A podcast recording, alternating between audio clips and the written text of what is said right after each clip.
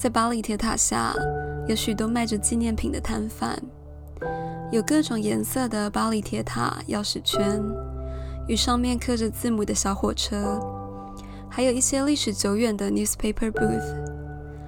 每个到巴黎一游的人，或多或少都希望带点这些小东西回去。买一份礼物，好像可以永久保存旅游当下的心情。在你去过的地方里，你最想记住哪些片刻？Bonjour, welcome to Le Café Point。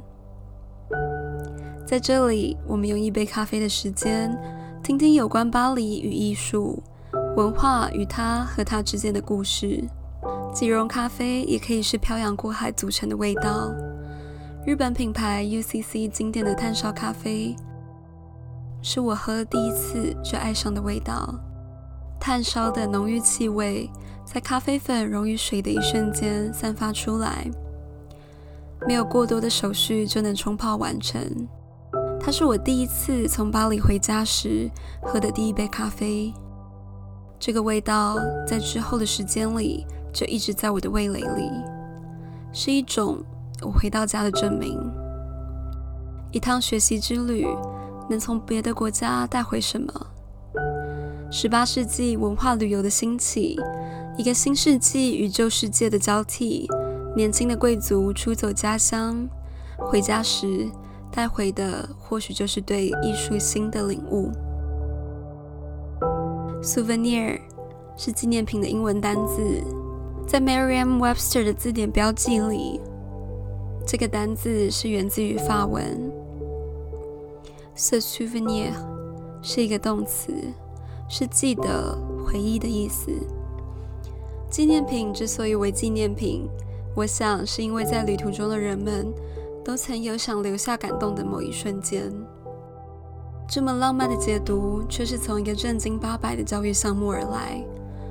十六世纪末，年轻的欧洲贵族会展开一场类似成年礼的旅程，去欧洲大陆各个国家接受美学的熏陶洗礼。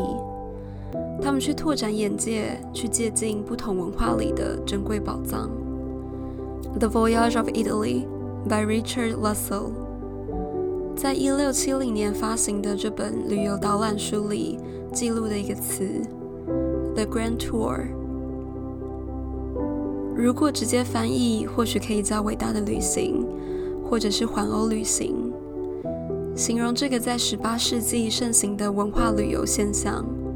旅游业的盛况也是从这时候开始。纪念品传递的背后是文化交流的核心。旅行的开始是在秋季出发，与一位老师或亲友的陪伴。若是阶级较高的贵族，会请书童帮忙提行李，坐着专属的马车开始闯荡。伦敦当起始站，通往德国，再往南走，经过 m o n s i n e s 走到瑞士，走到 Geneva，直达巴黎，逛街，看看这时尚首都。再参加几场沙龙，能邂逅几段恋情。若是喜欢，干脆在这待上三个月。等到春季来的时候，慢慢移动到意大利，先去佛罗伦斯，去看看文艺复兴时期的雕塑珍宝。或许带上在那里相遇的家乡好友，去附近的 villa 逛逛。也可以在一个周末心血来潮的去 Tuscan 享受微风，玩到够了就出发去罗马，去终点站，再开始这次旅程的目的，完成文化与艺术的课程。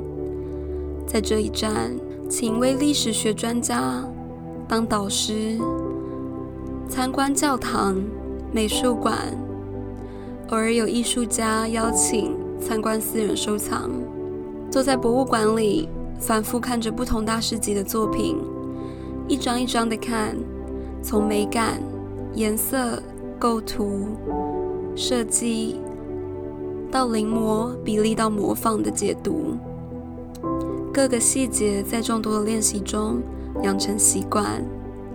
课程结束之后，多了几年的阅历，从欧洲各地结交的朋友都能成为日后的帮助，也多了几分专业。或许可以侃侃而谈，为什么米开朗基罗的作品比其他的雕塑多加了一份力度的美感？这一趟年少轻狂的旅程很值得。有句老话说过：“读万卷书不如行万里路。”这些行程表不仅加深旅行者对古典艺术、建筑与文物的喜爱，更是带起了纪念品与艺术品交易的产业。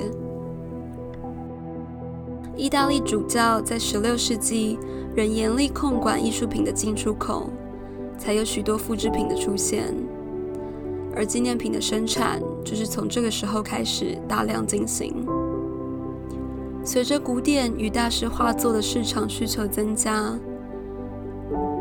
商机的聚焦也让他们的贩售权有更严格的门槛。而 dealer 必须从古董研究学者那里取得证照，才有资格贩售。收藏家也更愿意购买。这些利益的交换。也成为现在纪念品跟艺术衍生品市场的前身。The Grand Tour 的契机是完成教育，却带起了一个产业的兴起，也在潜移默化中推动文化之间的交流。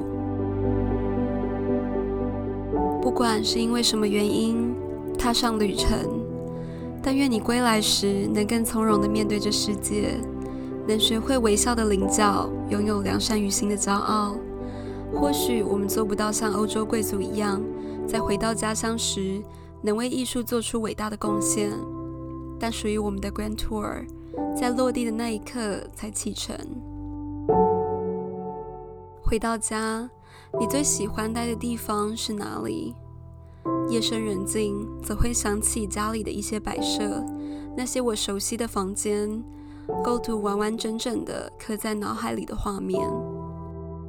在《帕雷火药》那一集里有说过，十八世纪是一个诉求舒服与亲密感的时代。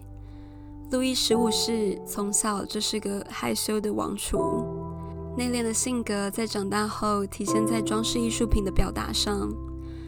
在塞纳河右岸的 Musée des Arts Décoratifs 里的房间又收藏了哪些家具？我是 Celia，下一杯咖啡，听听有关属于法国装饰艺术的。黄金年代。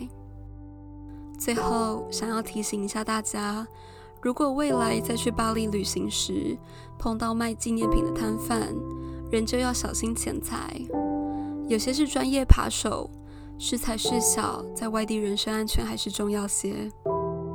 如果对内容有什么疑问，可以 follow 我们的 Instagram 留言给我们。每周三台北时间晚上八点准时上线。阿比安多。